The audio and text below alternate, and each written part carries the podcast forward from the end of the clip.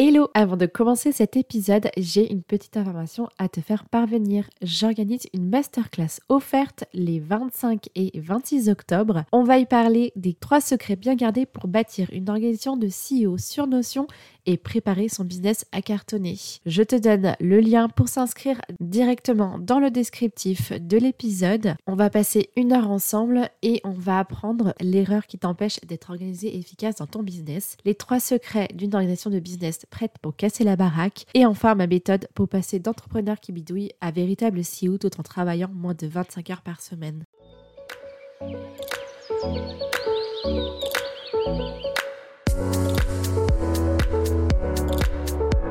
Hello, je suis Julie, business manager chez Back Office. Après avoir été salariée pendant 10 ans, puis en side business pendant un an, j'aide désormais les femmes entrepreneurs et mamans à bâtir un système d'organisation de badass sur l'outil Notion.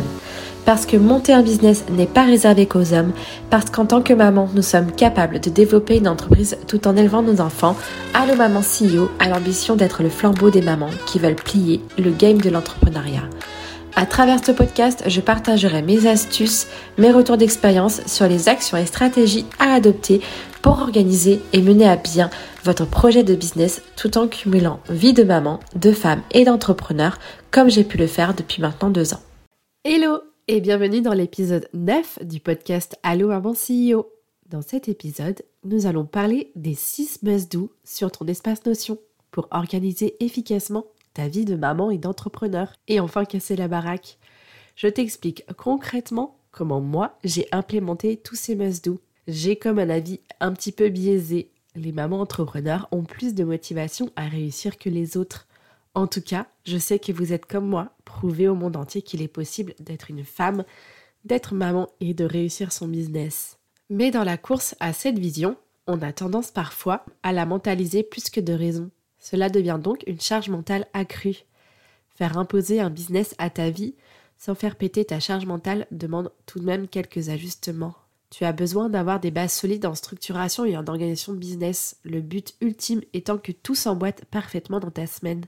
Mais pour y arriver, on ne peut pas y aller au doigt mouillé. En m'intéressant de plus en plus à l'outil Notion, je me suis rendu compte que pour avoir un espace qui puisse réellement structurer efficacement le business de mes clientes, autrement dit en faire leur QG stratégique, de leur vie de maman et d'entrepreneur, il y avait 6 must-do à avoir absolument dans son espace Notion. évidemment, ces must-do ont été implémentés directement dans mon espace. Et c'est pour ça qu'aujourd'hui, je suis capable de t'en parler. Le tout premier must-do, à mon sens, c'est d'avoir une arborescence stratégique, en mode Inception. Je ne sais pas si tu connais ce film avec Leonardo DiCaprio, mais pour la faire courte, c'est un film où en fait le personnage principal rentre dans différentes strates de vie et ainsi de suite, comme si tu regardais un miroir dans un autre miroir. Ton espace Notion te permet d'avoir des pages et des sous-pages à l'infini. Et ça te permet de créer une arborescence stratégique. En fait, ces pages seront ton sommaire stratégique. Personnellement, j'ai quatre sections stratégiques composées de sous-pages. Les quatre sections stratégiques sont les suivantes. J'ai une section CEO Day, j'ai une section Customer Care, une section Communication et une section Vie Perso. Et dans ces quatre sections, tu as diverses sous-sections qui composent chaque section. Et ces quatre sections stratégiques se retrouvent sur mon tableau de bord. Donc tu vois sur mon tableau de bord, il n'y a que quatre sections stratégiques avec quelques gadgets ici ou là. Mais concrètement, ça me permet d'avoir un tableau de bord hyper épuré, minimaliste, qui permet de ne pas me disperser quand j'arrive devant mon espace Notion le matin. Le deuxième must-do à mon sens, c'est d'avoir un nombre de bases de données réduit on aura tendance à télécharger pas mal de templates avec plein de bases de données et en fait tu finis par te perdre par toutes ces bases de données et d'autant plus que tu ne sauras même pas les relier entre elles. Ce que je préconise à mon sens c'est d'avoir un nombre de bases de données réduit tout simplement pour pouvoir arriver à les relier entre elles et faire danser tes données. Par exemple sur une même base de données contact, tu peux en fait créer un CRM mais également créer un listing de tes partenaires, de tes affiliés ou même de tes fournisseurs ou de tes prestataires. Grâce aux filtres et aux vues que tu peux créer, tu peux en fait avoir une seule base de données et trois lectures différentes. Le troisième must-do pour moi, c'est d'avoir des modèles préconstruits dans tes bases de données pour chaque nouvelle entrée. Je m'explique. Par exemple, quand tu crées une base de données, tu as un petit bouton bleu en haut à droite. grâce à ce bouton bleu, tu peux créer des modèles de sorte à ce que quand tu rentres une nouvelle info dans ta base de données, tu aies des données déjà préenregistrées. Par exemple, dans le cadre d'un ajout d'un nouveau client, cette fonctionnalité offerte par Notion te permet de ne plus te poser de questions sur le process d'onboarding à implémenter. En fait, dans tes modèles, tu auras déjà créé ce process et à chaque fois que tu auras à créer un nouveau client, tu auras le process qui s'affiche automatiquement. Et ça peut être puissant quand tu as un espace de collaboration à partager. Cet espace de collaboration, tu l'auras inséré dans le modèle et quand tu vas créer ce nouveau client, tu auras non seulement ton process d'onboarding et l'espace de collaboration à dupliquer. Bien entendu, tu peux apporter des modifications directement sur le client créé pour l'espace de collaboration puisqu'on sait très bien qu'on a des informations à remplir à chaque fois pour chaque client. Le quatrième must-do, c'est d'avoir une base de données sous forme de to-do list. Et ça rejoint mon troisième must-do. En fait, concrètement, cette to-do sera le centre de toutes les actions de ta vie. Tes actions de maman, de femme et d'entrepreneur. À titre perso, j'ai créé une to-do list que j'ai optimisée au fur et à mesure du temps. Par exemple, j'ai ajouté une colonne tag pour bien distinguer le type de tâches, les rendez-vous perso, les rendez-vous pro, administratifs, création de contenu Insta, et ceci pour savoir exactement quel est le type de tâche que j'ai à faire dans la journée. Mais également pour faire des rappels de base de données pour tout ce qui concerne mes rendez-vous perso. Je fais un rappel de cette base de données avec le filtre rendez-vous perso dans ma section vie perso.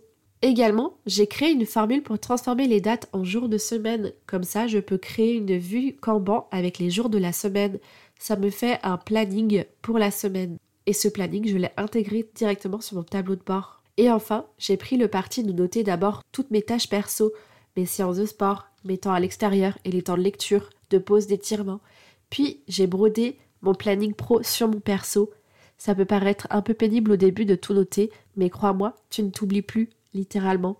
Tu as sanctuarisé tes temps de femme, de maman et d'entrepreneur et tu n'oublies plus d'équilibrer tes vies comme tu le souhaites. En tout cas, depuis que j'ai cette organisation avec ma to-do list, Crois-moi, j'ai vraiment l'impression de kiffer ma vie d'entrepreneur. Enfin, j'ai décidé de timer chaque tâche pour être sûr qu'elles rentrent bien toutes dans un temps raisonnable, de maximum 25 heures par semaine. Enfin, que j'estime moi-même raisonnable en fait. Bien entendu, je prévois toujours plus large dans les créneaux pour les au cas où. Ainsi, je sais que si je veux être sur mon business au max 25 heures par semaine, je calibre toutes mes tâches pour les répartir sur mes journées. Le reste est ainsi dédié à mes enfants ou à mes loisirs perso. Le cinquième buzz doux pour moi, c'est l'automatisation de ton espace de pilotage. Je te donne en exemple les propres automatisations qui me font gagner énormément de temps et je suis sûre qu'ils vont en faire gagner pour toi. Avant de commencer sur les exemples de mes automatisations, je voudrais te parler de l'outil Zapier. J'ai décidé de miser sur l'automatisation grâce à cet outil. En fait, clairement, il existe plusieurs outils pour automatiser. J'en connais deux, deux principaux, Zapier et Make. Zapier, à mon sens, est moins avancé que Make, mais il est quand même plus simple à prendre en main. Et je pense, de toi à moi, que tu n'as pas besoin de quelque chose de très poussé. Zapier donc fera l'affaire pour toi. Moi en tout cas, j'ai décidé de faire confiance à Zapier parce que ça me permet d'automatiser ce que je veux sans que ce soit trop compliqué. J'ai par exemple automatisé l'apparition de certaines tâches récurrentes comme les pauses et les étirements, ainsi que celle de mon COD via Zapier pour gagner du temps chaque début de semaine. L'avantage de cette automatisation des tâches récurrentes, c'est que je n'ai pas besoin de les réécrire toutes les semaines, gain de temps. L'inconvénient, c'est que Zapier les génère automatiquement seulement quelques minutes avant le créneau choisi, donc peu pratique en début de semaine quand tu répartis ta charge de travail. L'astuce sera donc de garder à l'esprit ces créneaux et de ne rien prévoir dessus. La deuxième automatisation la plus puissante pour moi, c'est que j'ai demandé à Zapier de basculer mes tâches de ma to-do Notion sur mon agenda Google. Ceci pour que les créneaux ne soient pas considérés comme dispo. En effet, Calendly est publié sur mon agenda Google. Je n'ai donc pas de risque d'avoir des appels découverts pendant mes tâches. Enfin, le sixième et le dernier must-do, et c'est le plus difficile à mon sens, c'est d'avoir des routines et des process préétablis pour rythmer tes temps de business pour qu'ils n'empiètent plus sur tes temps perso. Je sais qu'on a tendance à rattraper une to-do inachevée le soir. En tant que maman entrepreneur, c'est clairement des fois ce que je faisais au départ. Mais cette problématique de temps inachevé a deux sources un mauvais calibrage des tâches planifiées et un manque d'optimisation de ces dernières. Et c'est donc de ce manque d'optimisation que nous prouvons des bénéfices à mettre en place des process et routines. Pour moi, les routines et process sont les ingrédients principaux dans la recette d'un business organisé. Évidemment, c'est toujours un challenge pour les mamans entrepreneurs de mettre de la rigueur et de l'autodiscipline pour instaurer des routines et en faire des habitudes sur lesquelles jamais transiger. Mais le problème, c'est que ça met en péril ton système d'organisation. Effectivement, tu vois, mettre en place des process, des routines sur un outil peut paraître fastidieux au départ. Mais crois-moi, les process sont les garde-fous sur lesquels reposer ton cerveau. Je vois réellement deux gains immédiats. Tu gagnes du temps puisque tu sais exactement quoi faire et tu diminues le risque d'éparpillement. Tu sais comment le faire. Tu as une charge mentale diminuée et une productivité décuplée.